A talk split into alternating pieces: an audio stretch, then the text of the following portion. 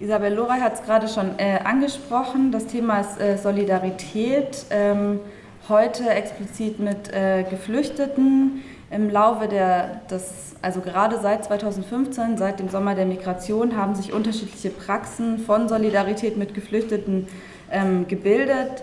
Dabei ähm, unterscheiden sich die Praxen sehr stark. Wir kennen die Bilder von deutschen Bahnhöfen, den Willkommensfesten, Menschen, die ähm, Transparente hochhalten, bis hin eben zum City Plaza äh, Hotel in Athen, das ein ähm, besetztes Haus ist in Athen, zu dem Jorgos bestimmt später noch äh, sehr viel mehr erzählen wird.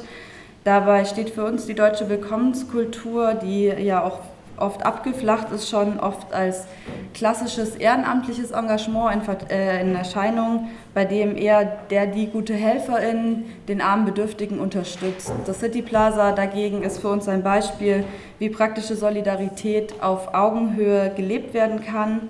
Und deswegen wollen wir uns vor allem heute fragen, ähm, was wir aus der Willkommenskultur, also was wir für die deutsche Willkommenskultur in Anführungszeichen ähm, von dem äh, City Plaza Hotel äh, lernen können und vielleicht nicht nur äh, für die Willkommenskultur oder das Engagement, die Solidarität mit Geflüchteten, sondern auch ähm, über die äh, Nutzung von leerstehenden Gebäuden allgemein.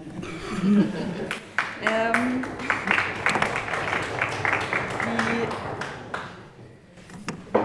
Auf diese Fragen gibt es bestimmt viele Antworten. Äh, wir haben drei sehr kompetente ähm, ReferentInnen oder Inputgebende gewinnen können. Ähm, das wäre zum einen Bernd Kasparek. Ähm, Bernd Kasparek ist unter anderem Gründungsmitglied des Netzwerks für kritische Migrations- und Grenzregimeforschung, kurz CRITNET, im Vorstand der Forschungsassoziation bordermonitoring.eu und aktiv, äh, ein Aktivist im Rahmen antirassistischer Politik.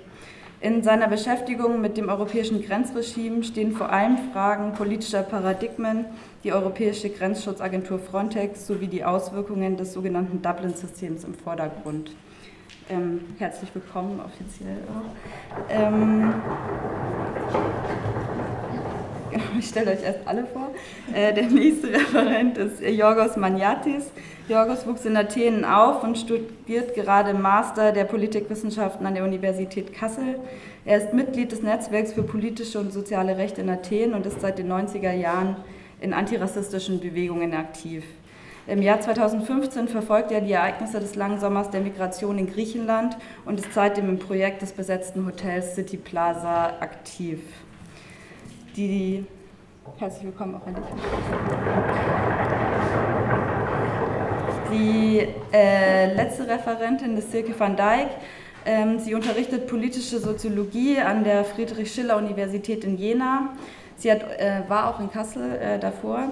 Sie hat unterschiedlichste Arbeitsschwerpunkte für unser Feld. Äh, das Spannendste zu erwähnen, das ich jetzt als Einzelnes einmal rauspicke, weil es sonst zu viel wäre, ist, dass sie die Leiterin äh, des von der Hans-Böckler-Stiftung ähm, geförderten Forschungsprojekts Schattenökonomie oder Neue Kultur des Helfens, Engagement und Freiwilligenarbeit im Strukturwandeln des Wohlfahrtsstaats ist.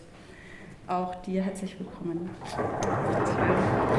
Ähm, genau, kurz zum Ablauf. Ähm, es wird so sein, dass die drei Referentinnen kurze Inputs geben, jeweils circa 20 Minuten. Ähm, und danach haben wir nochmal auf jeden Fall eine halbe Stunde Zeit für eine gemeinsame Diskussion. Ähm, genau, dann würde ich jetzt das Wort an Bernd Kasparek übergeben. Viel Spaß.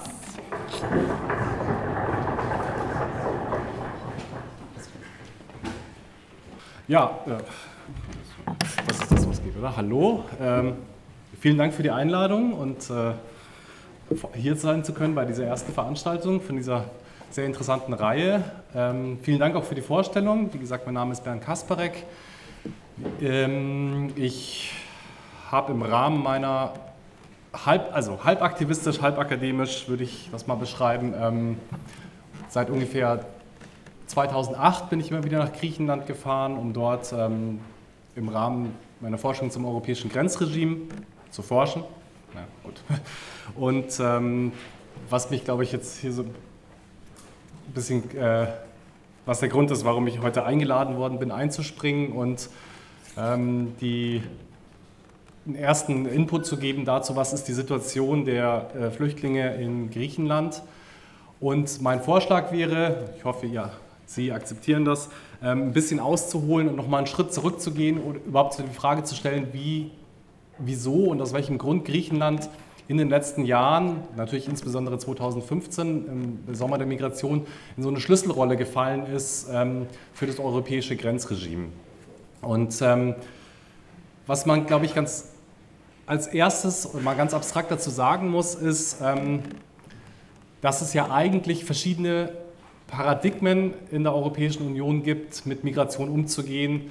Ähm, in der Sprache der Europäischen Union, der Europäischen Kommission vor allem sozusagen Migrationsmanagement zu betreiben und ähm, dass es da sozusagen widerstreitende Rationalitäten gibt. Und was ich damit meine, ist, man muss es eigentlich nicht immer durch die äh, Linse des Asyls betrachten, dass man immer sagt, sozusagen alle Personen, die äh, einwandern, sind quasi äh, Flüchtlinge und äh, Asylsuchende und man muss es nicht über diesen Apparat managen. Und in der Tat ähm, gab es in den 90er Jahren auch ähm, widerstrebende ähm, Versuche da, dazu innerhalb der Europäischen Union oder verschiedene Politiken, die nebeneinander gelaufen sind. Und ich sage das deswegen dazu, weil, wir haben es gerade nochmal gehört, dass es so eine ganz bestimmte Erzählung äh, seit 2010 über Griechenland gibt, sozusagen der, der Failed State äh, Europas. Ähm, Mache ich mir nicht zu eigen, aber das ist ja quasi die Erzählung, ähm, auf die Isabel Lorey auch schon ange, ähm, angehoben hat. Und das könnte man quasi eine Erzählung über das griechische Asylsystem würde genau so ein Narrativ reproduzieren. Und deswegen ist es mir ganz wichtig, diesen äh, ersten Hinweis zu geben, dass es nicht unbedingt so sein muss. Und ähm, das Griechenland ist in der Tat, oder die meisten Staaten Südeuropas sind in der Tat eigentlich ein ganz gutes Beispiel dafür, dass es ähm, nicht so wie in, wie in Deutschland oder vor allem im Norden Europas sich das so stark über ein Asylsystem äh, die, Migration, die Migrationspolitik ausgeprägt hat, sondern dass es andere Formen von Migrationspolitiken gab. Und Griechenland äh, ist deswegen ein gutes Beispiel, weil es bis in die 90er Jahre eigentlich noch ähm, eher ein Auswanderungsland war. Ähm, das hat zum Beispiel sehr viel mit der Ära der ähm, sogenannten Gastarbeit in Deutschland zu tun. Und erst ähm, ab Ende der 1990er Jahre kommt, wandelt sich Griechenland zu einem Einwanderungsland. Ähm, vor allem ähm, vor allem albanische Migration nach dem äh, Zusammenbruch des, ähm, des Ostblocks, ähm, der aber ganz anders funktioniert, ne? der, ähm, wo eine Integration in die Gesellschaft vor allem über Arbeit stattfindet, also nicht über ein äh, hoch institutionalisiertes Einwanderungssystem, sondern sozusagen sehr von unten, sehr von, man kommt erstmal an, man äh, sucht sich Arbeit und wird davon Teil der Gesellschaft. Und das hat eigentlich relativ gut funktioniert, würde ich jetzt erstmal sagen. Und ähm, es gibt sozusagen ergänzende Politiken äh, von Pogromen, von äh, Ausweisungen, von Abschiebungen, ähm, die, da nicht, die man da nicht ignorieren darf. Aber die 2000er Jahre Migrationspolitik in Griechenland sind eigentlich erstmal von so einer anderen Form der Einwanderung geprägt. Und wenn wir zu dem kommen, was ähm, das Bild der Migration heute nach Europa ausmacht, also vor allem ähm, Flucht aus, äh, aus äh, Ländern, die vom Bürgerkrieg oder von Kriegen ähm, heimgesucht sind, wie zum Beispiel Afghanistan oder wie eben heute Syrien und damals schon Irak, dann ähm, kann man da eigentlich nur sagen, in den 2000er Jahren war Griechenland vor allem ein Transitland. Und man könnte das als, oder so beschreibe ich das immer, es gibt so eine stillschweigende, also es gab damals schon immer so eine stillschweigende Allianz zwischen dem griechischen Staat und den Bewegungen der Migration. Und diese Allianz oder dieses Einverständnis war quasi, dass viele Leute gesagt haben, die in Griechenland angekommen sind, eigentlich geht es uns auch gar nicht darum, in Griechenland zu bleiben, sondern wir wollen weiter in den Norden der Europäischen Union. Und ähm, der griechische Staat hat deswegen auch nicht sehr viel gemacht. Also paradigmatisch dafür ist ähm, das sogenannte weiße Papier, was ähm, die meisten Personen, die ähm, nach einem irregulären Grenzübertritt aufgegriffen worden sind, entweder der Land, an der Landgrenze im Norden Griechenlands, ähm, am Fluss Evros oder später im, in den Jahren 2007, 2008 vor allem auf den Inseln der Ostägäis, die mittlerweile so bekannt geworden sind. Ähm, dort wurden Personen vom griechischen Staat effektiv, äh, ihnen wurde abgeraten, einen, Asyl, äh, einen Asylantrag zu stellen, sondern lieber, Entschuldigung, sondern lieber ähm, eine kurze Zeit der Inhaftierung abzuwarten und dann mit dem weißen Papier weiterzuziehen. Und das weiße Papier, ganz offiziell steht da oben drauf ähm, Androhung der Abschiebung. Ähm, der Inhalt des Papiers ist, Sie haben 30 Tage Zeit, Griechenland zu verlassen. Ähm, aber das war es sozusagen auch schon, was der Inhalt des Papiers war. Also er sagt quasi nicht, äh, verlassen Sie Europa, ähm, Sie dürfen nicht weiterziehen, sondern es war quasi für 30 Tage ein Papier, um sich in Griechenland aufzuhalten, um sich dann weiter bewegen zu können. Und das ist das, würde ich sagen, was in den 2000er Jahren vor allem passiert ist. Also ein Asylsystem, was auf dem Papier existiert, effektiv aber sehr wenig in Anspruch genommen wurde, auch äh, zwangsweise, also eine aktive ähm, Entmutigung durch den Staat natürlich auch, dieses Asylsystem in, in, ähm, in Anspruch zu nehmen und so ein Tolerieren, so ein äh, Zie äh, Ziehen lassen äh, in, den, äh, in die nördlichen europäischen Staaten. Und das ist das, was ähm, die 2000er Jahre charakterisiert hat. Also einerseits ähm, ein clandestiner Übertritt nach Italien über die Fähren. Da kam es dann ähm, zur Ausbildung von selbstorganisierten äh, Camps, vor allem in den Hafenstädten von Patras und Igoumenitsa oder eben schon immer durch die 2000er Jahre hinweg ähm, über die Landroute, die sogenannte Balkanroute, die im Jahr 2015 dann plötzlich so ähm, in das öffentliche Bewusstsein der, der europäischen Öffentlichkeit quasi geborsten ist. Und das war, würde ich mal kurz so zusammenfassend sagen, das, was 2000, ähm, was in den, in den ersten Jahrzehnt der 2000er Jahre so ähm, ungefähr passiert ist. Und natürlich mit dem ähm, mit dem Beginn der Krise der Staatsfinanzen 2010, mit den ersten Memoranden, mit der Verschlechterung der Lebensverhältnisse in, in Griechenland, äh, mit dem Anstieg der Arbeitslosigkeit, hat das natürlich auch viele Migrantinnen und Migranten, Flüchtlinge in äh, Griechenland natürlich auch betroffen. Ähm, und hinzu kommt noch eine Komponente, dass es ähm, quasi von rechter Seite, also es gab eine rechte Politik der Krisenbewältigung, die natürlich, ähm, wie das schon oft geschehen ist, eine gewisse, also eine Sündenbockpolitik war, die eine Politik des Rassismus und der Ausgrenzung und des Ausschlusses aus der Gesellschaft war und äh, die sich in Griechenland vor allem in einem Aufstieg der offen neonazistischen Partei der sogenannten Goldenen Morgenröte niedergeschlagen hat. Das zieht sich so durch die Krisenjahre, würde ich sagen, das charakterisiert ähm, die Krisenjahre ähm, ab 2010 und wird noch ähm, verstärkt durch eine, ähm, durch eine Forcierung von, der, äh, von einem Inhaftierungsregime in, äh, in Griechenland.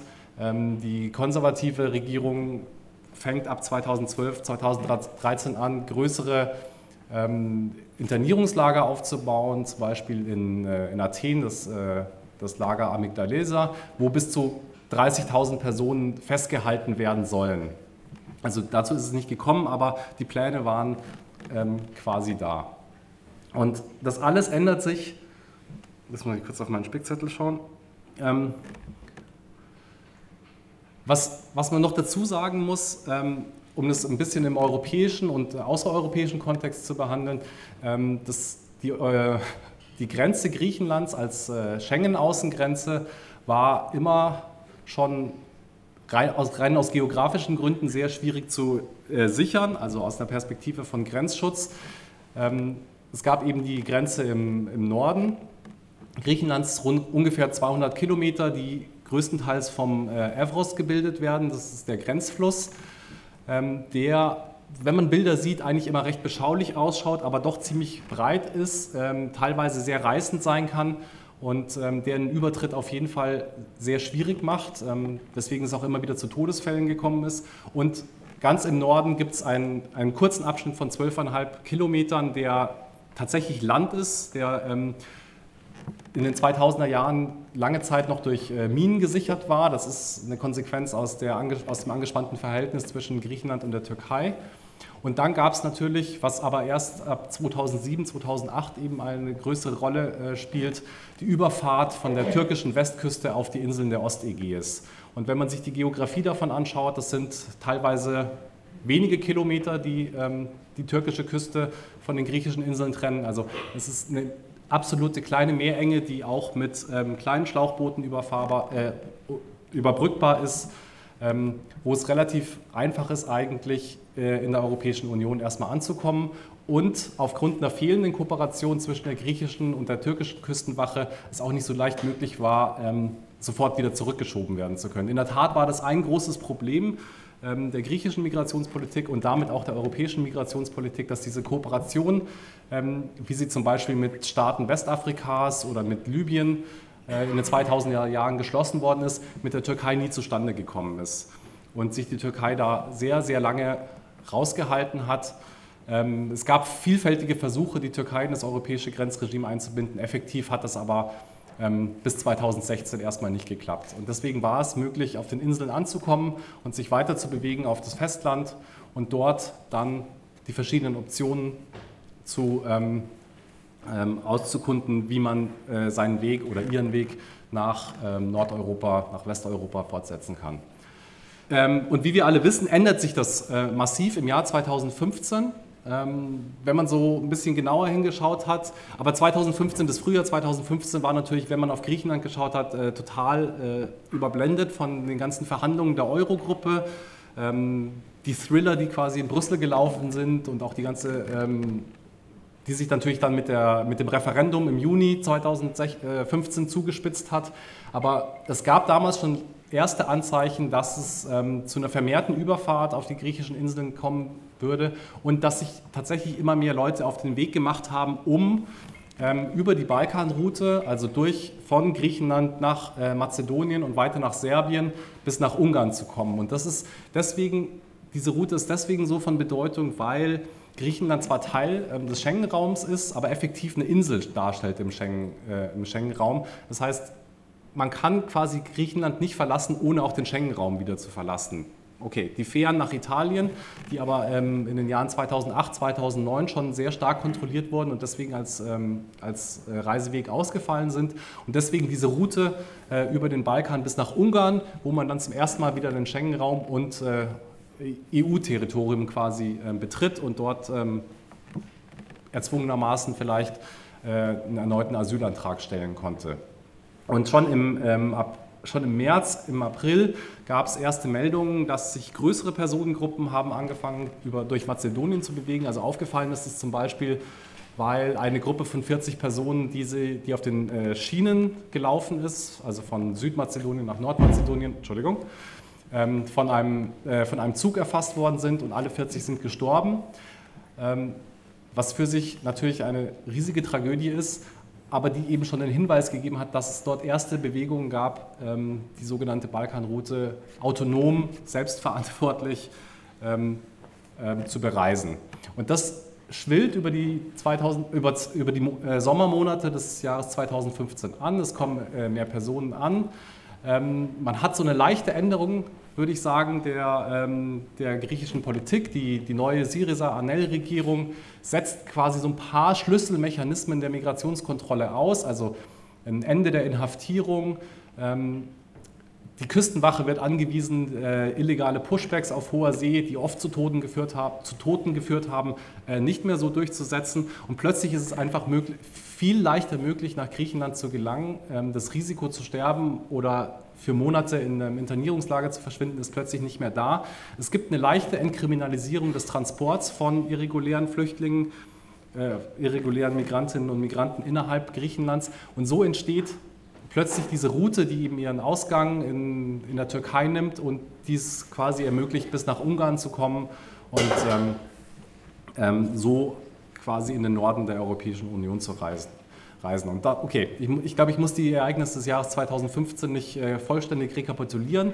Letztendlich hatten wir ähm, nach offiziellen Zahlen rund eine Million Personen, die äh, diesen Weg in Anspruch genommen haben und äh, in Deutschland, in Skandinavien, in Österreich ähm, angekommen sind letztendlich, teilweise auch in Frankreich und England natürlich. Ähm, und die, der, der große Moment, an dem das umschwingt, ist im März 2016 oder vielleicht schon im Februar 2016. Im Februar wird der Grenzübergang bei Idomeni zwischen Griechenland und Mazedonien äh, vollständig geschlossen. Vorausgegangen sind schon ähm, Einschränkungen äh, dieses, Grenz, äh, dieses Grenzübertritts, aber im Februar 2016 wird er vollständig geschlossen, was erstmal zu einer Entstehung von wieder einem selbstorganisierten ähm, Lager von mit rund 11.000 äh, Personen führt, die einfach darauf hoffen, dass die Grenze vielleicht doch wieder aufgeht. Und im März 2016 dann der sogenannte, das sogenannte gemeinsame Statement der EU und der Türkei. Ähm, ganz wichtig dazu zu sagen, das ist kein völkerrechtlicher Vertrag oder irgendwas in dieser Hinsicht. Ähm, Dankeschön. Es ist kein völkerrechtlicher Vertrag, der hätte dann auch vom Europäischen Parlament zum Beispiel dann mitratifiziert werden müssen, sondern es ist effektiv nur eine Presseerklärung, die am 18. März in, äh, in Brüssel äh, gemacht wird, eben gemeinsam zwischen der EU und der Türkei und in der sich ähm, diese beiden, also die Türkei und die EU, ähm, darauf einigen, äh, die Überfahrten auf die, äh, auf die Inseln, ähm, auf die griechischen Inseln in der Ostägäis zu unterbinden und diverse weitere Mechanismen. Ähm, wie zum Beispiel zum ersten Mal eine funktionierende, also zum ersten Mal eine Vereinbarung, dass es zu Rückschiebungen von den äh, Inseln der Ostägäis in die Türkei kommen soll. Ähm, natürlich eine große Zahlung, äh, zweimal, also anvisiert sind zweimal drei Milliarden Euro ähm, von der Europäischen Union an die Türkei, um Flüchtlinge in der Türkei zu unterstützen, also damit sie nicht äh, sich auf den Weg nach Europa machen natürlich. Ähm, und weitergehende Kooperationen in dieser Hinsicht. Ähm, und um dieses System umzusetzen, wird auf den Inseln der Ostägäis, also die fünf Inseln, äh, von, die bekanntesten sind natürlich Lesbos, äh, Chios, Samos, ähm, wird quasi ein neues lokales Regime eingeführt, das Regime der sogenannten Hotspots.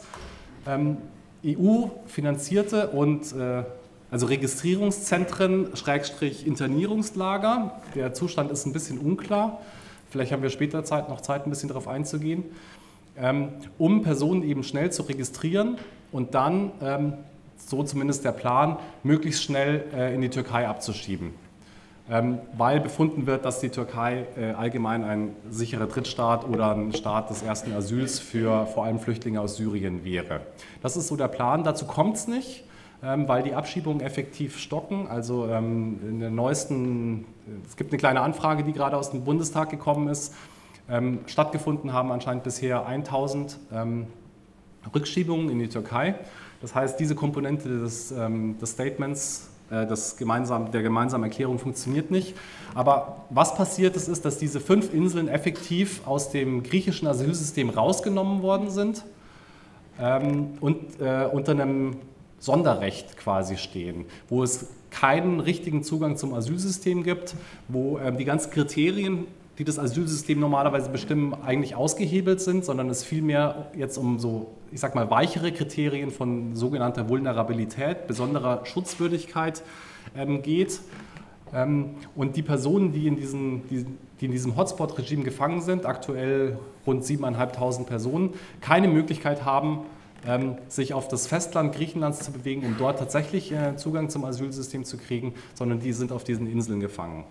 Und auf dem Festland äh, Griechenlands, ähm, nach offizieller Statistik halten sich dort rund 55.000 Personen auf, ähm, die eigentlich ursprünglich mal ähm, den Plan hatten, eben auch weiter nach Norden in, der, in die EU zu wandern. Und das hat und das ist sozusagen der große Unterschied jetzt zu den 2000er Jahren. Das hat dazu geführt, dass es zum ersten Mal eine Bevölkerung von Flüchtlingen, von äh, Migrantinnen und Migranten in Griechenland gibt, die nicht im Transit sind, sondern tatsächlich auf absehbare Zeit in Griechenland ähm, werden bleiben müssen.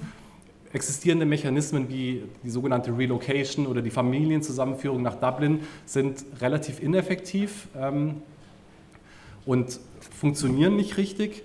Und das hat dazu geführt, dass sich das ähm, System in Griechenland komplett geändert hat.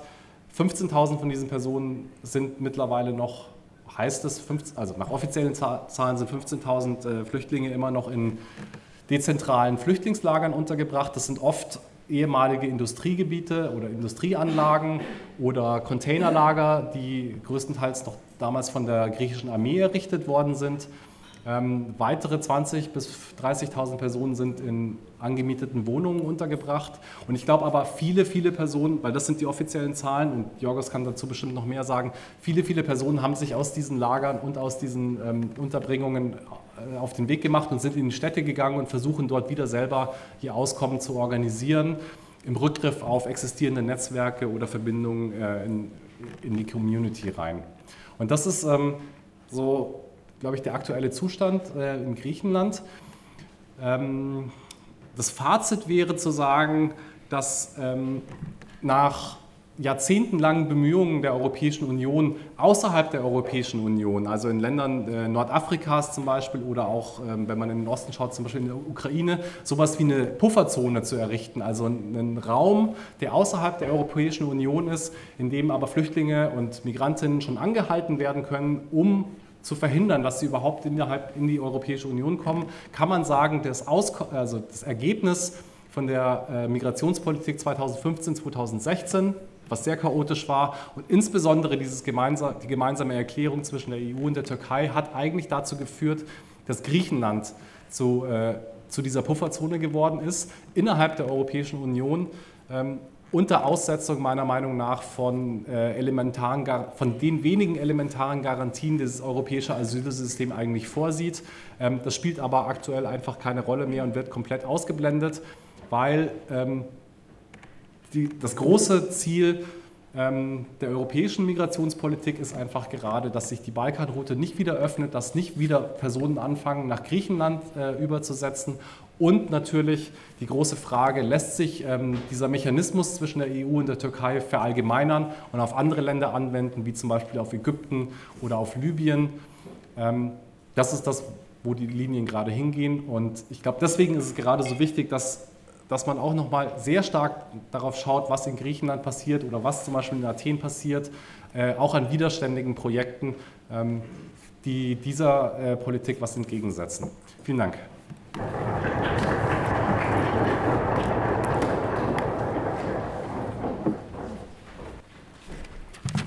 Hallo.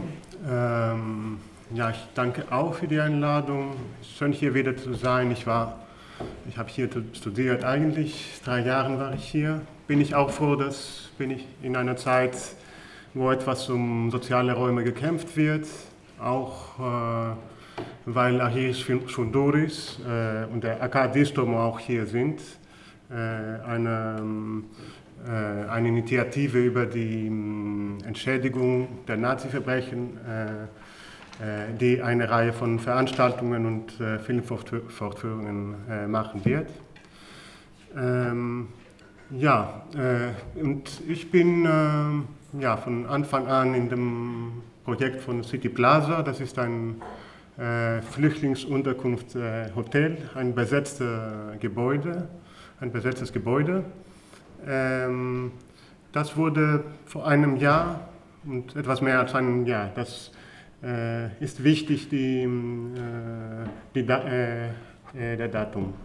22, 22. April 2016, das heißt etwa mehr als ein Monat seit der Unterschreibung des sogenannten EU-Türkei-Deals und ein bisschen mehr von der äh, Schließung der, äh, der Grenzen äh, der Balkanroute nach der Initiative von der Visegrad-Staaten äh, und auch Österreich äh, zusammen natürlich äh, mit der Europäischen Union.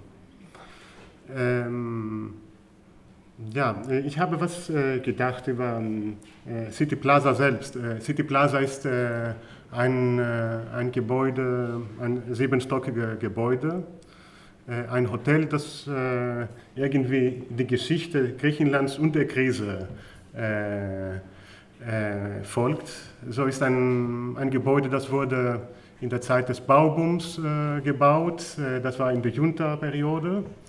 1967 äh, äh, bis 1974.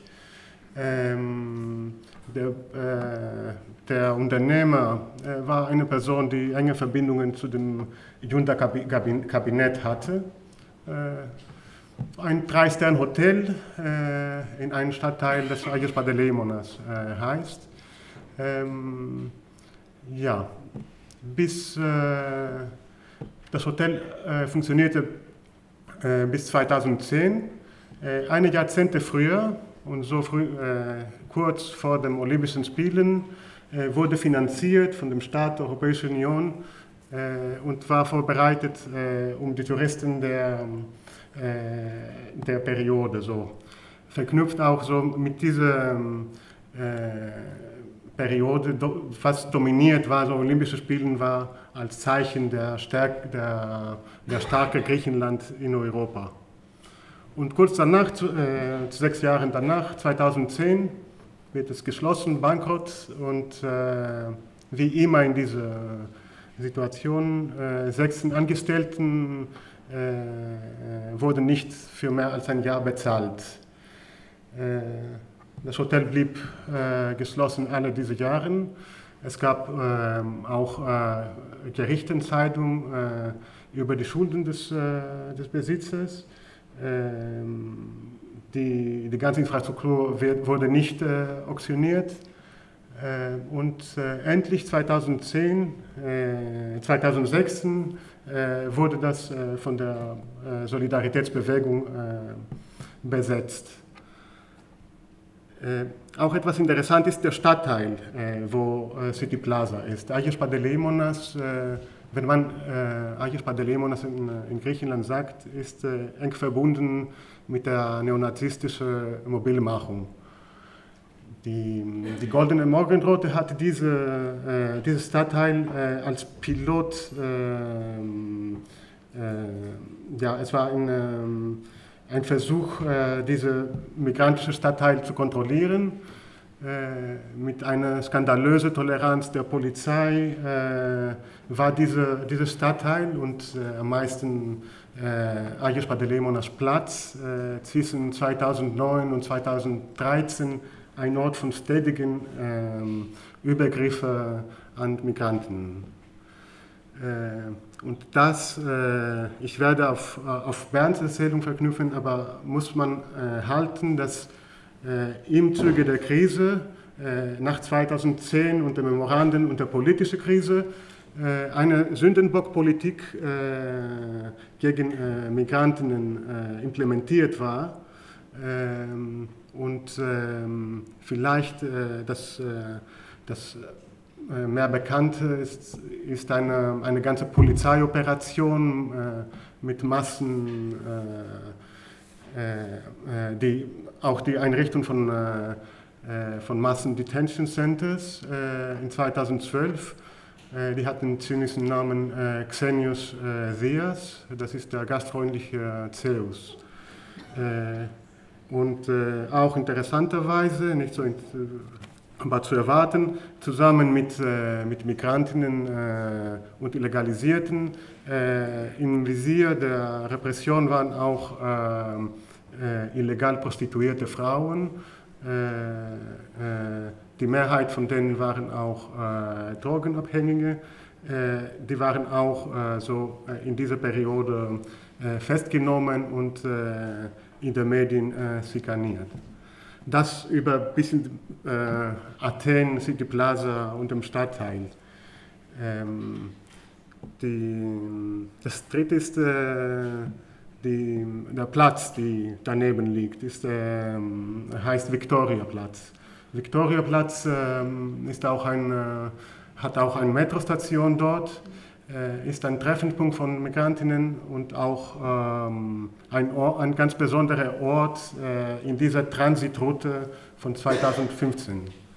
Athen, auch wenn die Zahlen der Einkünfte wachsen, war, ist sozusagen August, Juli, August, Migra diese Migrationsbewegung war nicht sichtbar. man könnte am Hafen irgendwie viele äh, Geflüchtete sehen, äh, aber äh, die blieben in, in der Stadt äh, für äh, ein paar Tage und die machten ihren Weg äh, nach Norden. Ähm, es wurde wie in in viele, ähm, in, das ist der Fall, ich glaube, in alle Hauptstädte in der balkanischen Route wurde irgendwann ein zentrales Park äh, der Stadt äh, besetzt und äh, ein selbstgemachter äh, selbstgemachte Camp äh, entstanden.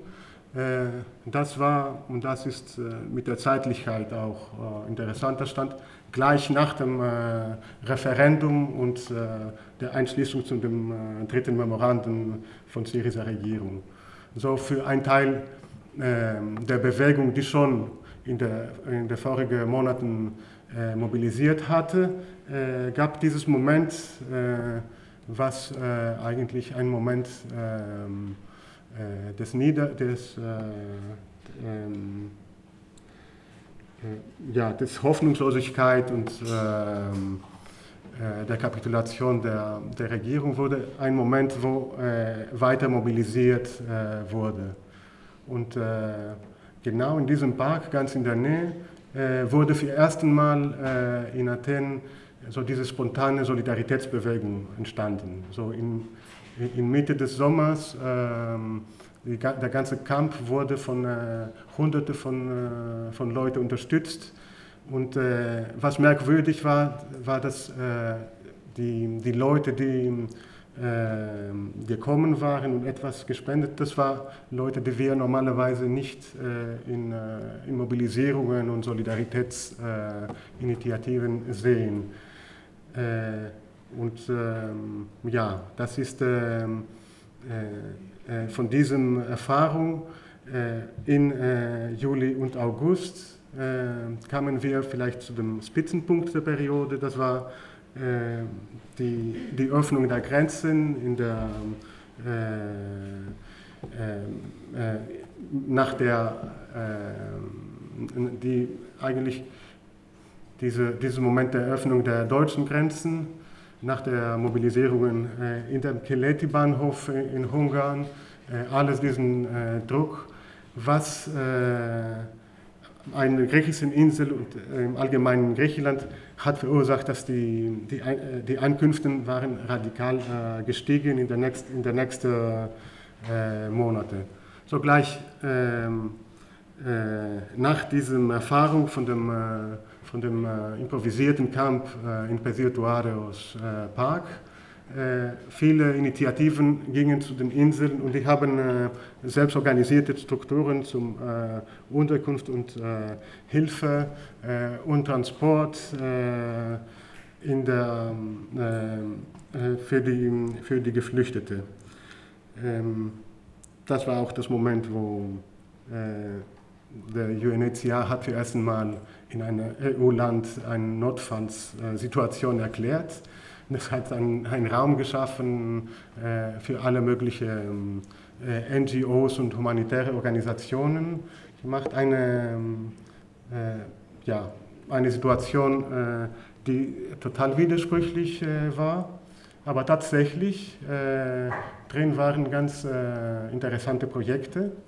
Und was im Allgemeinen geschafft hat, ist, dass genau bei der Grenzen, bei der Insel oder bei der mazedonischen Grenzen mit Idomeni, äh, die Solidarität hatte äh, einen Raum der Öffentlichkeit äh, gebaut, ein, Ort, wo faktisch die, das Handeln des Staates überwacht und kontrolliert war. Und das war die Situation, dass danach mit der EU-Türkei-Abkommen und der Schließung der Grenzen, das genau gezielt ähm, unterdrückt oder äh, äh, repressiv äh, hm, ja, ja, repressive Maßnahmen genommen wurden.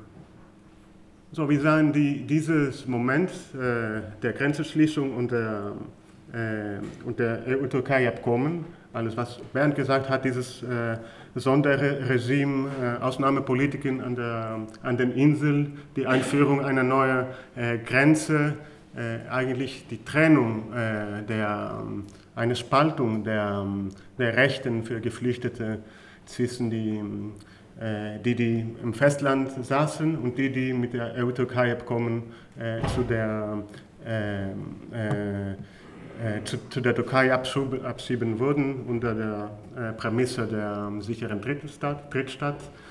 Ähm, in diesem Moment sahen wir, äh, dass diese spontane, dieses, diese Welle von Solidarität, die entstand, wurde in einem äh, Sackgasse. Äh, es, äh, es, es, war dringend äh, irgendwie ein Ausweg aus einer Situation, wo äh, die Grenzen geschlossen sind, äh, die, die, die, Umstände, wo die Geflüchteten äh,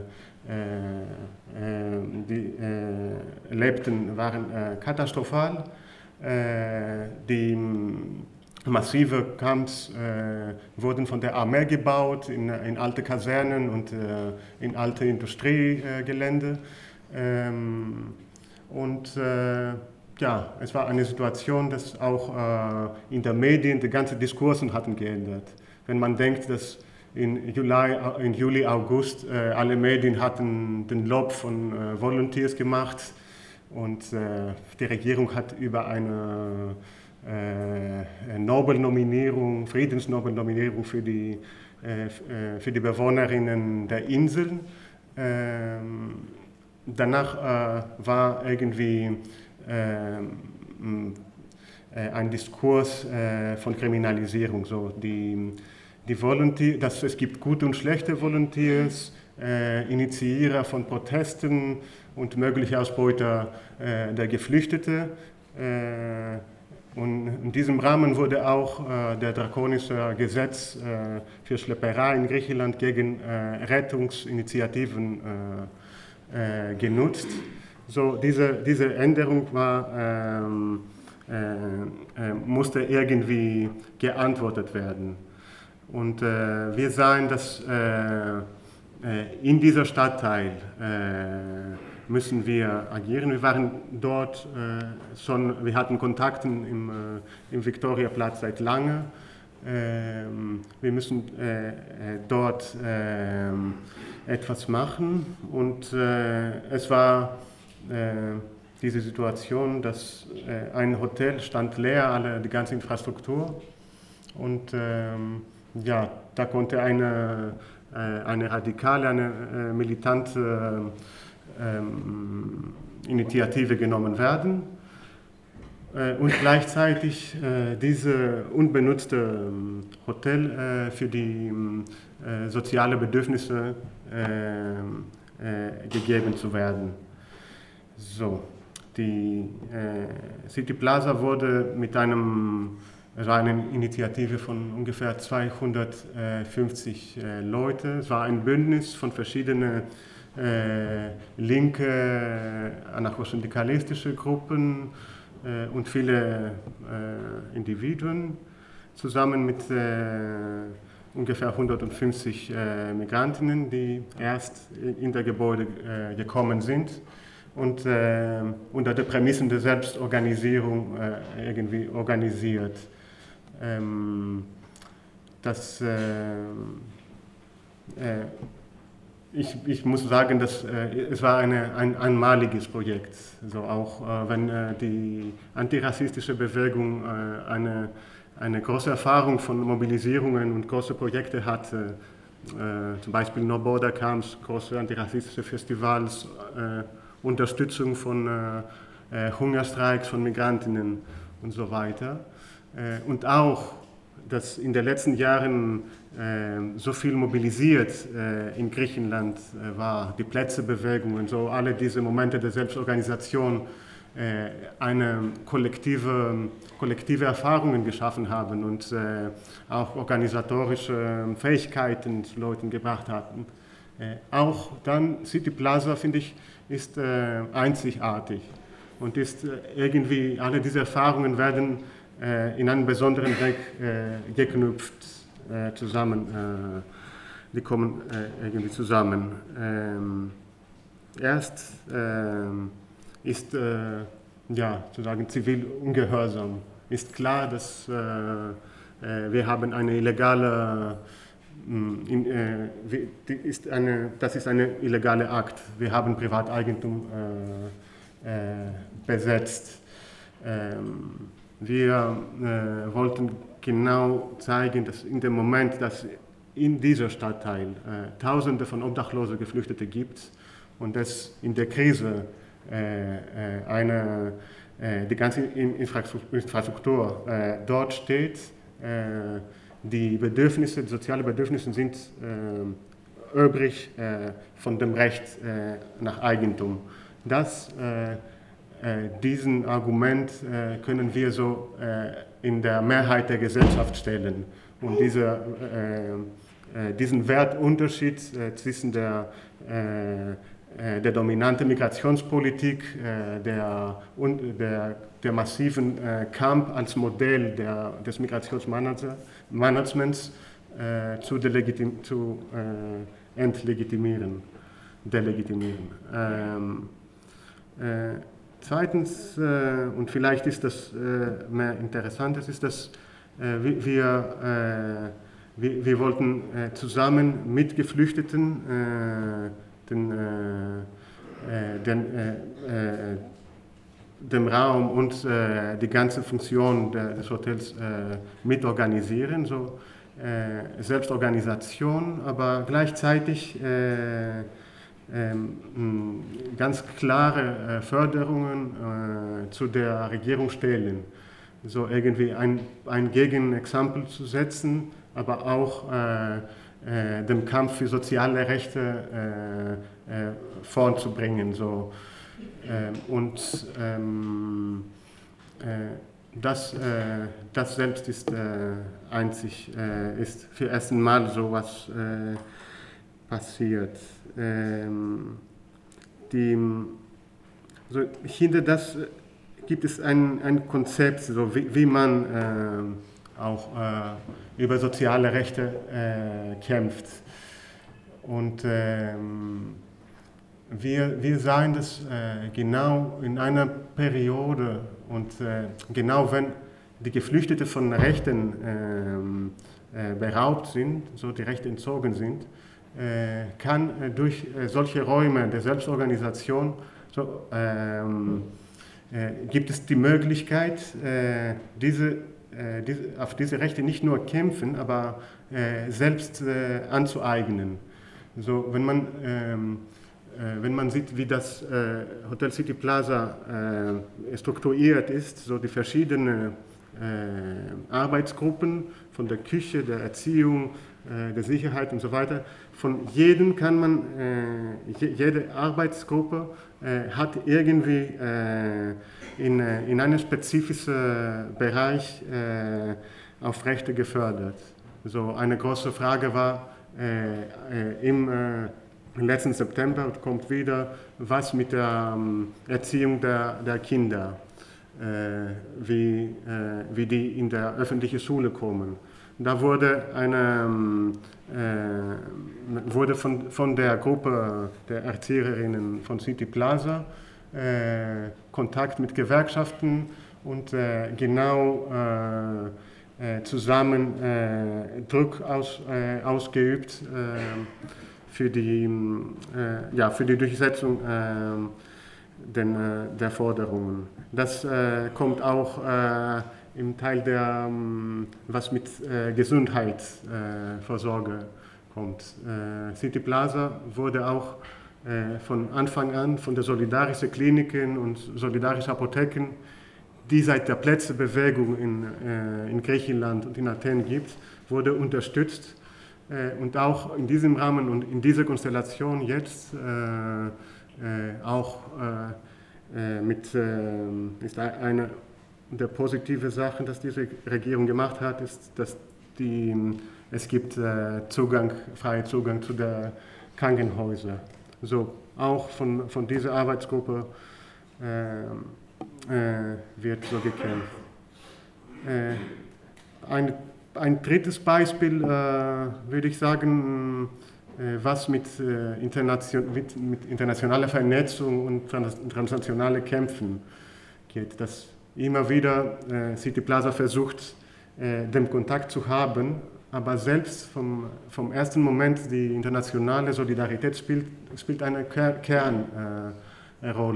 Ähm, so City Plaza äh, hat äh, die, äh, die Vollversammlung, die House Assembly hat Koordinationstreffen, hat auch ein äh, so Volunteers sozusagen Treffen.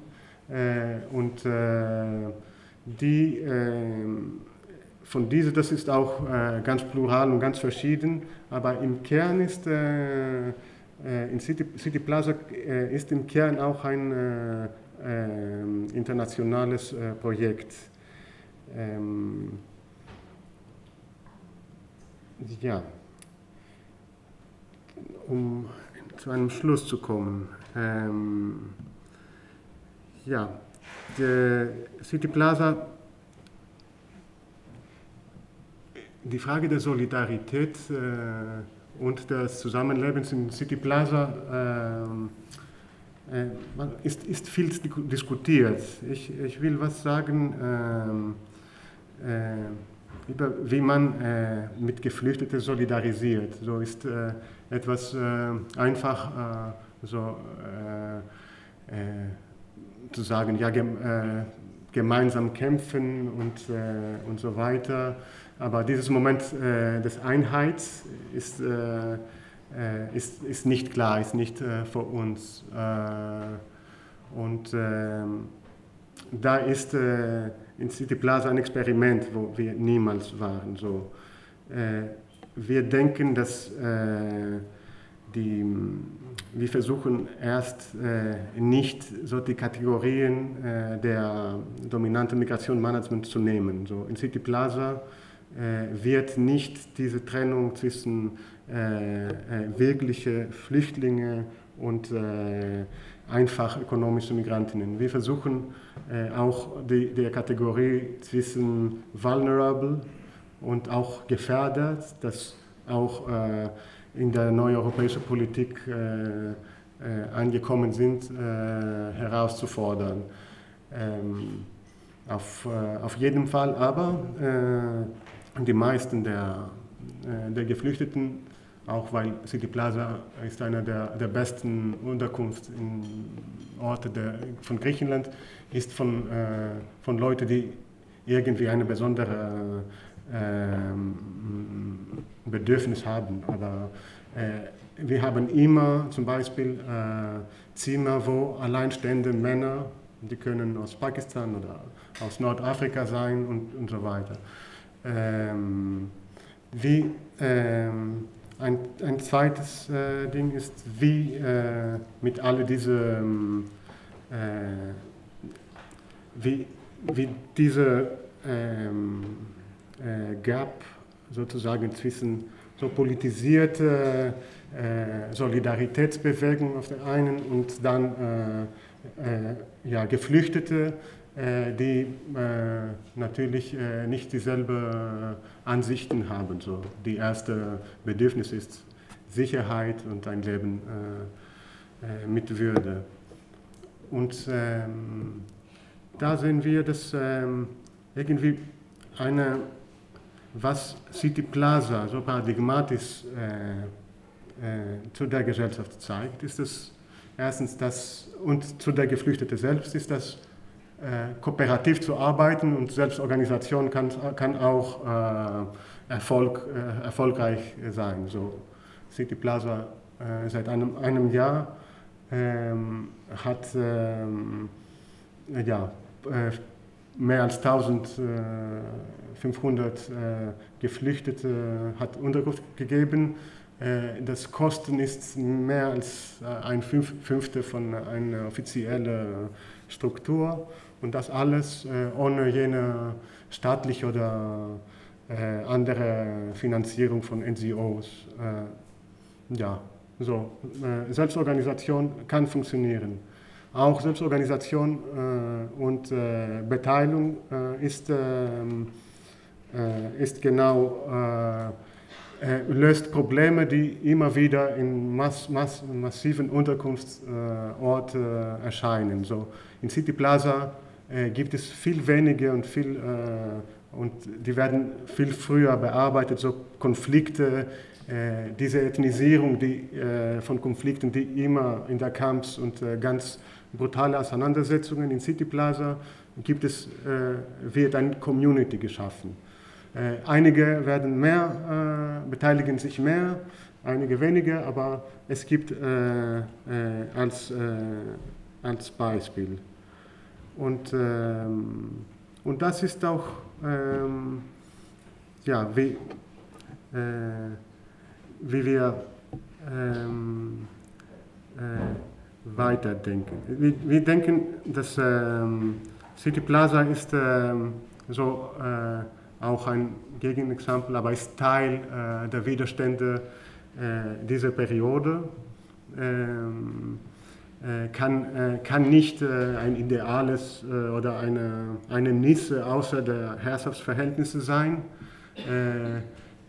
Die Unterschieden, die verschiedenen Herrschaftsverhältnisse können von, ja, von, von Klasse, von Gender oder von Ethnizität können durch so die internen Prozesse äh, anerkannt werden und äh, diskutiert, können aber nicht äh, aufgehoben werden.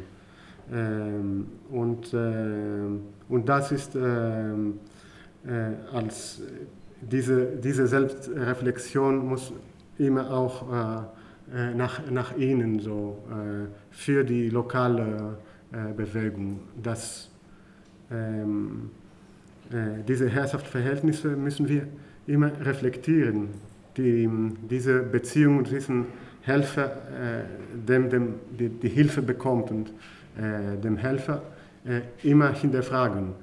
Ähm, und, ähm, und der einzige Weg ist, äh, ich glaube, genau äh, äh, diesen, ähm, diese Perspektive auf, auf Kämpfen, äh, auf kollektive Erfahrungen, einen Vorzug der Praxis. Äh, und äh, ja, ich glaube, ich stoppe hier und wir können danach weiter diskutieren. Dankeschön.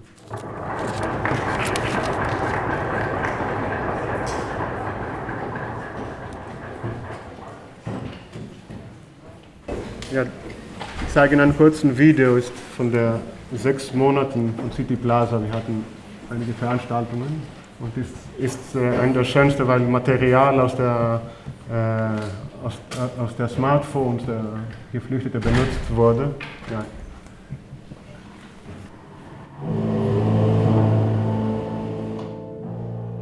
Die während der Veranstaltung gezeigten Videos sind in der Podcast-Beschreibung verlinkt.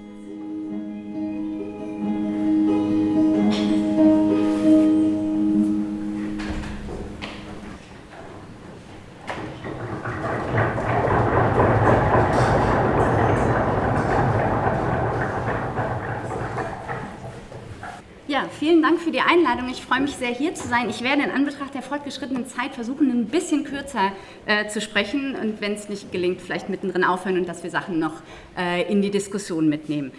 Ähm, wenn es um Solidarität mit Geflüchteten äh, geht, liegt es nahe, wie auch schon der Titel der Veranstaltung sagt, sich auch das genauer anzugucken, was insbesondere 2015, 2016 in Deutschland als die deutsche Willkommenskultur diskutiert wurde. Das möchte ich heute tun und ich möchte mir das angucken, was ich die politische Ökonomie des Helfens in diesem Zusammenhang ähm, nenne und äh, das Ganze so ein bisschen einbetten und auch eine Sache vorwegschicken, finde ich, die oft vergessen wird.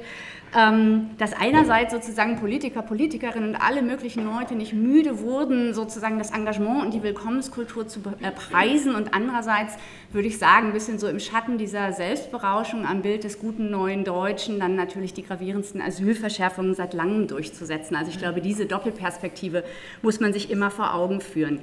Ähm, ich möchte aber vor allem über das Helfen sprechen an dieser Stelle und äh, ich denke, das kann man nicht tun, ohne es so ein bisschen einzubetten, darüber zu sprechen, die ganze Debatte Debatte um Engagement, Freiwilligenarbeit, Ehrenamt, ähm, was ja eben auch schon anklang.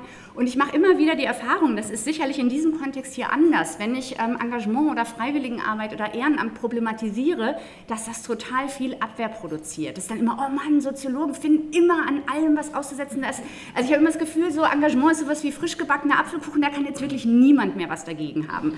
Und ich werde sagen, äh, nicht, warum ich etwas gegen Engagement habe und möchte auch das davor schicken, dass es nicht darum geht, die Leute zu problematisieren, die helfen. Wir alle kennen die Bilder und diejenigen, die mal am Lageso war oder an anderen Orten im Jahr, im Jahr 2015, wissen auch, dass diese Hilfe, dass diese freiwillige Unterstützung in der Situation tatsächlich alternativlos war, weil es an den mangelnden, äh, äh weil es an den äh, entsprechenden Strukturen gefehlt hat. Was ich problematisieren möchte, sind also in dem Sinne jetzt nicht die Menschen, die konkrete Unterstützung leisten, sondern die Bedingungen, die unter, ähm, die insbesondere äh, 2015, aber auch 2016 und in vielen Bereichen weiterhin quasi dazu führen, dass bestimmte Formen von freiwilligem Engagement alternativlos sind. Und zwar alternativlos dafür, dass existenzielle Aufgaben äh, bewältigt äh, werden. Es war tatsächlich so, und äh, das werdet ihr auch alle äh, damals äh, sicherlich verfolgt haben, dass es jetzt weit davon entfernt war, auch so in der medialen Berichterstattung, dass die Situation gar nicht problematisiert worden ist. Also insbesondere die Situation ähm, am Berliner Landesamt äh, für Gesundheit und Soziales ist durch die Medien gegangen. Ähm, hier sind definitiv auch so die Fallstricke des Helfens debattiert worden. Es wurde über Staatsversagen an dieser Stelle, Behördenversagen. Und das ist nicht so, dass es darüber keine Debatte gab. Und das ist tatsächlich ein bisschen eine neue Facette in der Diskussion gewesen, die vorher immer so Engagement, Ehrenamt ist das Allerbeste, dass es überhaupt anfing, so etwas wie eine Problematisierung zu geben. Tatsächlich ging es aber in der Situation vor allem um akutes Behörden- und Staatsversagen. Immer so die Perspektive, ähm, öffentliche Stellen würden ihren Aufgaben aufgrund sozusagen von akuter Überlastung oder mangelndem politischen Willen nicht gerecht. Ich würde aber sagen, das Ganze liegt tiefer. Es ist nicht nur eine Frage der Umsetzung oder der ach so plötzlichen Überlastung gewesen, sondern ist eingebettet eben in einen Strukturwandel des Wohlfahrtsstaates, wo ganz grundsätzlich eine Modifizierung der Aufgabenbestimmung stattfindet.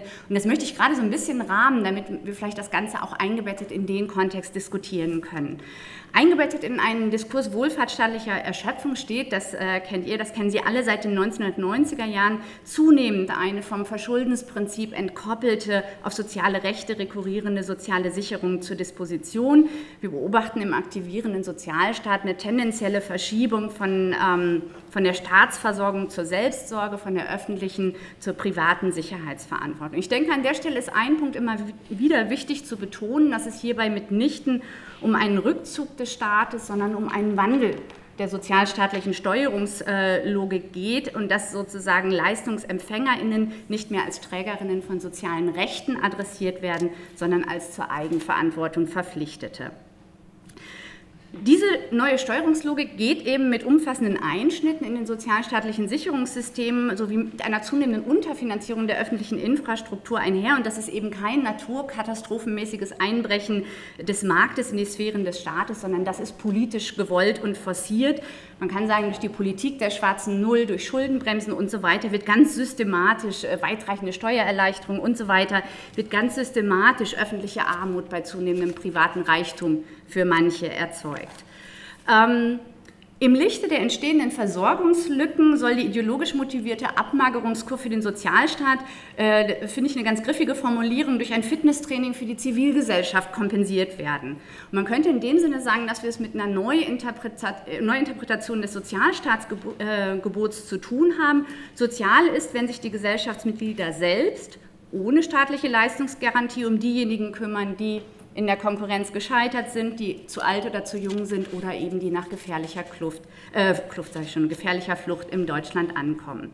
Und hier, der Punkt erscheint mir ganz äh, entscheidend. Ich würde sagen, es geht um eine gezielte Indienstnahme der Ressource Gemeinschaft und damit weniger um einen radikalen Individualismus jetzt im Sinne des Neoliberalismus à la Thatcher und Reagan, also there is no uh, such a thing as society, wie Margaret Thatcher gesagt hat, sondern um das, was David Cameron mal die Big Society genannt hat oder zivile Bürgergesellschaft, das ist Gerhard Schröder, in der sich liberale und kommunitaristische Traditionen mit nationalspezifischen Vorstellungen einer neuen Subsidiarität verbinden, also sozusagen ein, ein Prinzip der Staatsentlastung, nicht nur durch radikale Individualisierung, sondern durch die Indienstnahme der Bürgerinnen als Engagierte. Und das ist der Grund, diese gezielte Indienstnahme auch gemeinschaftsförmiger Kooperationen, weshalb ich an dem Punkt sagen würde, es ist so etwas wie Community-Kapitalismus, also ein Kapitalismus, der ganz gezielt auf die Ressource Community zurückgreift.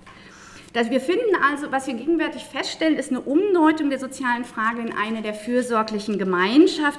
Wir hören immer wieder, das Thema gehöre in die Mitte der Gesellschaft und nicht an sozialstaatliche Akteure delegiert.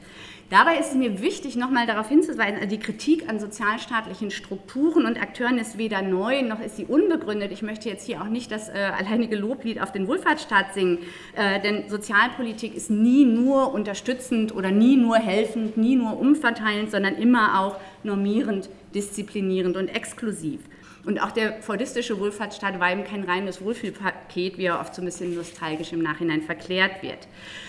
Doch während die, und ich glaube, das ist ein ganz entscheidender Punkt, während die am Sozialstaat vorgebrachte Kritik, zum Beispiel der sozialen Bewegung in den 70er, 80er Jahren, einem Geist der Selbstermächtigung gegenüber dem stark auftretenden regulierenden Staat ähm, entsprang und auf mehr Partizipation und mehr Autonomie zielte, haben wir es aktuell, und ich glaube, das ist der entscheidende Unterschied, mit einer Regierungsprogrammatik von staatlich eingefordertem bürgerschaftlichem Engagement zu tun. Und das ist ein ganz großer Unterschied.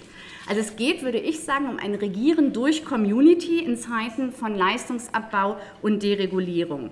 Das heißt, innerhalb von relativ kurzer Zeit, also wenigen Jahrzehnten in diesem Fall, hat sich das, was als ein Diskurs des Widerstands und der Gegenkultur begonnen hat, in einen Expertendiskurs verwandelt und verfestigt sozusagen zu einem professionellen Aufgabenfeld. Community steht heute für Gemeinschaftsentwicklungsprogramme von oben und nicht mehr für dissidente Strategien von unten. Das ist jetzt natürlich sehr zugespitzt. Und ich denke, einen Punkt muss man an dieser Stelle erwähnen. Ein zentraler Motor für diese Form der Entstehung, ich nenne es eben jetzt Community-Kapitalismus, ist eben der Wandel der Geschlechterverhältnisse. In Zeiten, in denen immer weniger Frauen ganztägig und unbezahlt als Ressource der Sozialpolitik zur Verfügung stehen, stehen eben neue Akteure und Formen unbezahlter Arbeit politisch hoch im Kurs. Und das ist, glaube ich, der entscheidende Punkt hier. Unbezahlte Arbeit, und das ist immer auch wieder eine Herausforderung, Diskussion um Engagement, ist der Lebenssaft des Kapitalismus. Und die politische Ökonomie des Community-Kapitalismus ist der Versuch, neue Felder unbezahlter Arbeit zu erschließen, die angeeignet werden können. Das kapitalistische äh, System, und ich glaube, das muss man immer noch mal wieder hier in Erinnerung rufen, ist als reine Marktwirtschaft nicht überlebensfähig. Das haben insbesondere feministische Autoren und Autorinnen vor allem aufgezeigt. Das heißt, ein Kapitalismus, der sich aller Begrenzungen radikaler Ökonomisierung und Vermarktlichung entledigt, untergräbt schlussendlich seine eigenen Funktionsbedingungen. Das heißt, zivilgesellschaftliches Engagement und gemeinschaftliche Fürsorge sind nicht per se das andere des Kapitalismus, wie man immer wieder auch hört, sondern gewissermaßen sein Lebenselixier. Und das macht dann viele Probleme. Man muss natürlich auch immer sagen, weil ich das jetzt gerade über die Geschlechterverhältnisse eingeführt habe, auch die Formen des Helfens und des Engagements sind hoch geschlechtsspezifisch. Viele Untersuchungen zeigen zum Beispiel, dass jetzt in der Flüchtlingssolidarität und in äh, Hilfe in Deutschland mehr als zwei Drittel der Engagierten weiblich sind. Ne? Also die Geschlechtsspezifik löst sich damit nicht aus, dass äh, auf quasi das neue Formen unbezahlter Arbeit erschlossen werden. Vielleicht ganz kurz nochmal an dieser Stelle so ein bisschen zur Rahmung, um zu zeigen, das Feld der Flüchtlingshilfe in Anführungsstriche ist jetzt eingebettet in ein größeres Projekt sozusagen tatsächlich der aktiven staatlichen Förderung einer freiwilligen Gesellschaft. Es gab Enquete-Kommissionen zur Zukunft des ehrenamtlichen Engagements. Es gibt eine nationale Engagementstrategie. 2011 war das Europäische Jahr der Freiwilligentätigkeit. Wir haben die Bundesfreiwilligendienste, ein Ehrenamtsstärkungsgesetz. Also wir haben eine ganze Reihe von Politiken, die genau darauf zielen, Engagement als Bürgerpflicht, auch diese Definition lesen wir immer wieder, zu verankern verankern. Und vielleicht um mal einen Bereich zu nennen, der sehr viel weniger in der Öffentlichkeit steht, das ist nirgendwo so weit fortgeschritten wie im Bereich der Pflege, wo schon im Sozialgesetzbuch ganz explizit die Ehrenamtlichen und die Nachbarn und die Selbsthilfegruppen adressiert sind, um den Sozialstaat zu entlasten und eine neue Kultur des Helfens und der mitmenschlichen Zuwendung so im Sozialgesetzbuch zu installieren.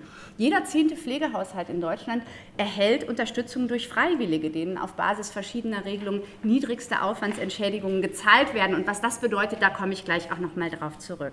In anderen Bereichen, was hier zum Beispiel durch die Pflegeversicherung gezielt gefördert wird, wird in anderen Bereichen einfach durch den Rotstift erledigt. In vielen Städten werden Schwimmbäder aus Kostengründen geschlossen und dann von Ehrenamtlichen, die die Umkleidekabinen renovieren und die, Einlass, äh, die Einlasskontrolle machen und die Bademeisterin stellen, wieder eröffnet. Ein Großteil von Bibliotheken in Deutschland wird inzwischen von Ehrenamtlichen betrieben und so weiter. Also wir finden viele Bereiche der öffentlichen Infrastruktur Struktur, wo Menschen sozusagen die Strukturen ähm, sich aktiv aneignen, weil die Alternative ist, dass es eben kein Schwimmbad oder kein, ähm, keine Bibliothek mehr gibt. Jetzt könnte man natürlich sagen, ist ja eine super Sache und das Problem ist, es ist es ja zum Teil auch, weil darin natürlich Prozesse der Selbstorganisierung oder auch der selbstverwalteten Räume entstehen.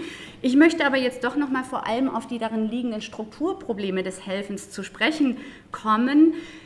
Denn tatsächlich, wenn es jetzt nochmal zurückkommt zur Flüchtlingshilfe, in Anführungsstrichen immer, ähm, gab es tatsächlich immer wieder Stimmen, die problematisiert haben, dass es eine Überforderung der Helfenden gibt, ähm, dass es mehr Unterstützung dafür braucht, dass der Staat versagt habe. Die Debatte ging immer sehr stark in die Richtung mehr Unterstützung für die Engagierten und Ehrenamtlichen zu fordern, ähm, in manchen Bereichen auch zu gewähren, aber weniger die Grundsituation zu hinterfragen, in welchen Punkten eigentlich un Menschen unbezahlt in ihrer Freizeit existenzsichernde Aufgaben für andere übernehmen. Es sind damals sozusagen dann in der Debatte, der Bundesfreiwilligendienst hat äh, eine ordentliche Aufstockung und 10.000 neue Stellen im Bereich der Flüchtlingshilfe bekommen. Wir haben total viele Programme der Semiprofessionalisierung, muss man sagen, der Weiterbildung für ähm, Engagierte im Bereich der Flüchtlingshilfe und so weiter. Und ich komme gleich nochmal auf die Ambivalenzen dessen zu sprechen. Das heißt, eine Kritik, die allein die Defizite in der strukturierten Förderung und des Managements von Freiwilligen ausmacht,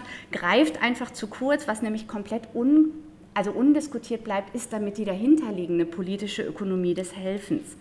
Tatsache ist, dass die Fördermaßnahmen nämlich nicht nur den großen Teil der ehrenamtlichen Arbeit verstetigen, sondern auch das Provisorische und latent Chaotische, was sie umgibt, während sich der Staat eben zentraler Aufgaben entledigt das, was auf den ersten Blick so schön klingt, ne, da gibt es tausend immer nachbarschaftliche Sozialpolitik, neue Kultur des Helfens, neues Miteinander und so weiter, basiert tatsächlich auf dem Abbau sozialer Rechte und revitalisiert in vielen Bereichen, würde ich sagen, anti-emanzipatorische Formen des karitativen Helfens, die durch persönliche Abhängigkeiten, durch Ungewissheit und durch Hierarchien zwischen vermeintlichen WohltäterInnen und denjenigen, das haben wir eben ja auch schon angesprochen, denjenigen, denen geholfen wird, ähm, bestimmt sind. Also Hilfsbedürftige sind eben nicht Anspruchsberechtigte, sondern BittstellerInnen, denen unter Umständen eben dann auch noch unterwürfige Dankbarkeit abverlangt wird.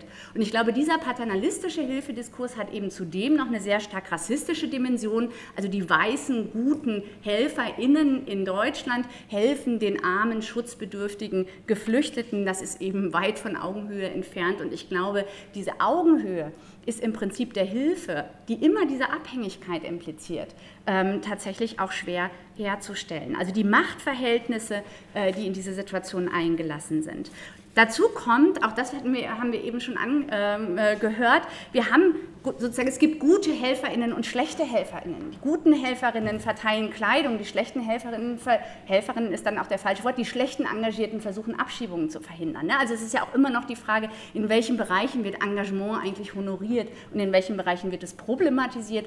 Und die zweite Sache ist, wir erleben, ich habe mir das auch nochmal genauer angeguckt, was es an Tonnen von Ehrungen von ehrenamtlich Engagierten in der Flüchtlingshilfe gibt, während parallel eine Kriminalisierung sozusagen der geflüchteten Selbstorganisierung zu beobachten ist, wie wir das zum Beispiel gerade in Berlin im Rahmen der ganzen äh, Ereignisse rund um den Oranienplatz er erlebt haben. Ne? Also wir haben genau diese Doppelsituation, Preise und Auszeichnungen auf der einen Seite, Kriminalisierung auf der anderen Seite.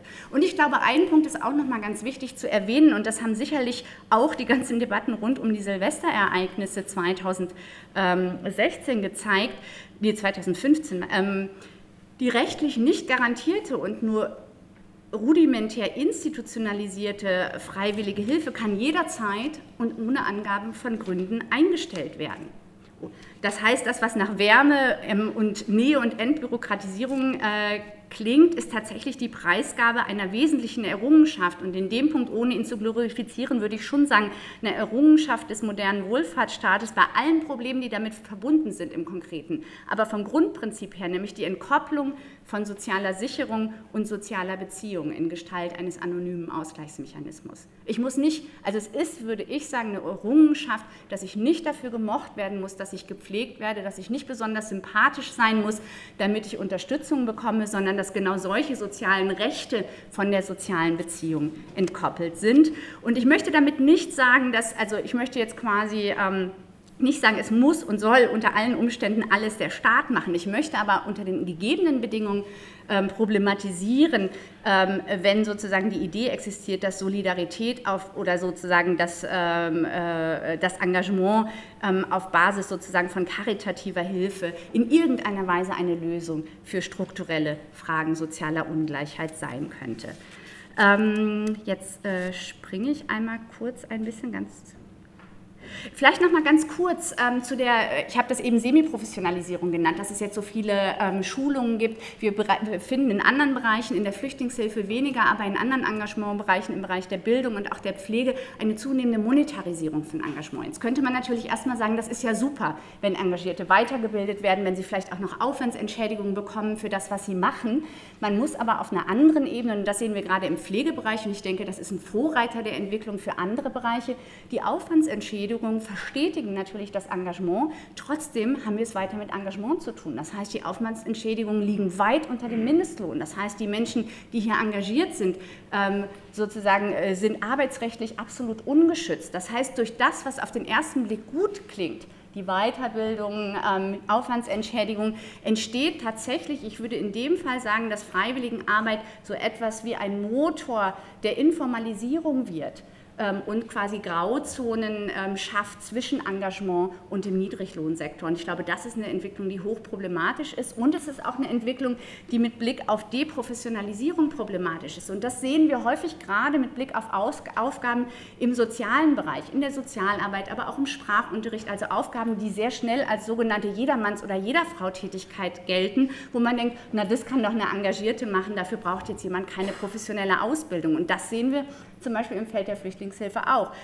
So, so, insbesondere Sozialarbeit, aber auch Sprachkurse werden von Engagierten angeboten, obwohl es natürlich Leute gibt, die genau dafür auch ausgebildet sind. Ne? Also solche Prozesse muss man im Blick halten, dass wir sozusagen deswegen auch das Forschungsprojekt, was äh, eben angesprochen wurde, ähm, ist dieses, was, was häufig so sehr als neue Kultur des Helfens abgefeiert wird, ist das äh, nicht tatsächlich ähm, auch der Beginn einer Schattenökonomie. Ich möchte jetzt ganz kurz, ich habe noch eine Minute zwei bitte. Äh, ich rede noch ein bisschen schneller. Nein, die Frage ist ja ein bisschen, die Frage ist ja ein bisschen, was man mit dieser Problematisierung jetzt macht, wenn man jetzt nicht sagen möchte, okay, kein Engagement mehr, keine Initiativen mehr, alles zum Staat. Und das ist ja überhaupt nicht mein Plädoyer.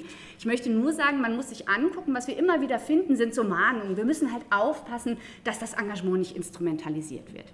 Ich würde sagen, solche Mahnungen sind wie zu sagen, achtet bitte morgen darauf, dass die Sonne nicht untergeht. Also ich denke, es gibt einfach strukturelle Bedingungen, warum es diese politische Ökonomie des Helfens gibt. Und ohne die zu problematisieren, wird es nicht gelingen, dieser Instrumentalisierung zu entgehen. Und ich habe eben schon angesprochen, das ist vielleicht ein guter Punkt für die Diskussion. Das macht das Thema ja so schwierig, weil natürlich Selbstorganisierungsprozesse etwas sind, wo etwas Eigenes entsteht. Wir haben es ja gerade auch nochmal mit dem äh, City äh, Hotel gesehen. Ähm, und es ist ja natürlich jetzt an meiner Stelle auch überhaupt kein Plädoyer zu sagen, weil man riskiert, kooptiert oder vereinnahmt zu werden, also im Sinne sozusagen ähm, als, äh, ähm, als äh, alternatives Projekt Versorgungslücken zu schließen, soll man es auf der Stelle lassen.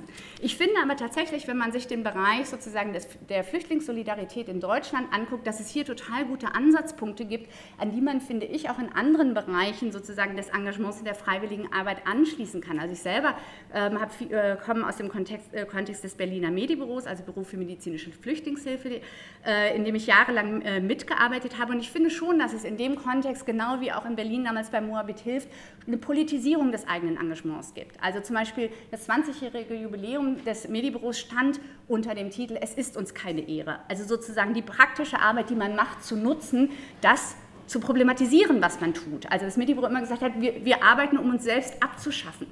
Ähm, und diese Räume sozusagen der Selbstorganisierung für eine politische Kritik zu nutzen. Und ich glaube, und damit bin ich jetzt bei meinen letzten zwei Sätzen, dass was ansteht, weil ich glaube, diese Politisierung, die finden wir im Bereich der Flüchtlingssolidarität sehr viel mehr, weil viele dieser Strukturen auch aus politischen Szenestrukturen, aus linken Strukturen kommen. Das finden wir jetzt im Feld der Pflege und in anderen Engagementbereichen weniger es gibt jetzt sozusagen erste Initiativen in Berlin, diese Bereiche zusammenzubringen, ne? Ideen sozusagen so etwas wie einen Ehrenamts- oder Engagementstreik zu machen, um einfach mal diese unterschiedlichen Felder, die damit verbundenen Prekarisierung und auch Ausbeutungstendenzen zusammenzubringen und mit so einem Streik eben darauf hinzuweisen, dass sich quasi die Sorglosigkeit des Kapitalismus dadurch immer wieder stabilisiert, dass er eben in dieser Form auf die Ausbeutung unbezahlten Engagements zurückgreift und damit wäre ich am Ende und dann können. Thank you.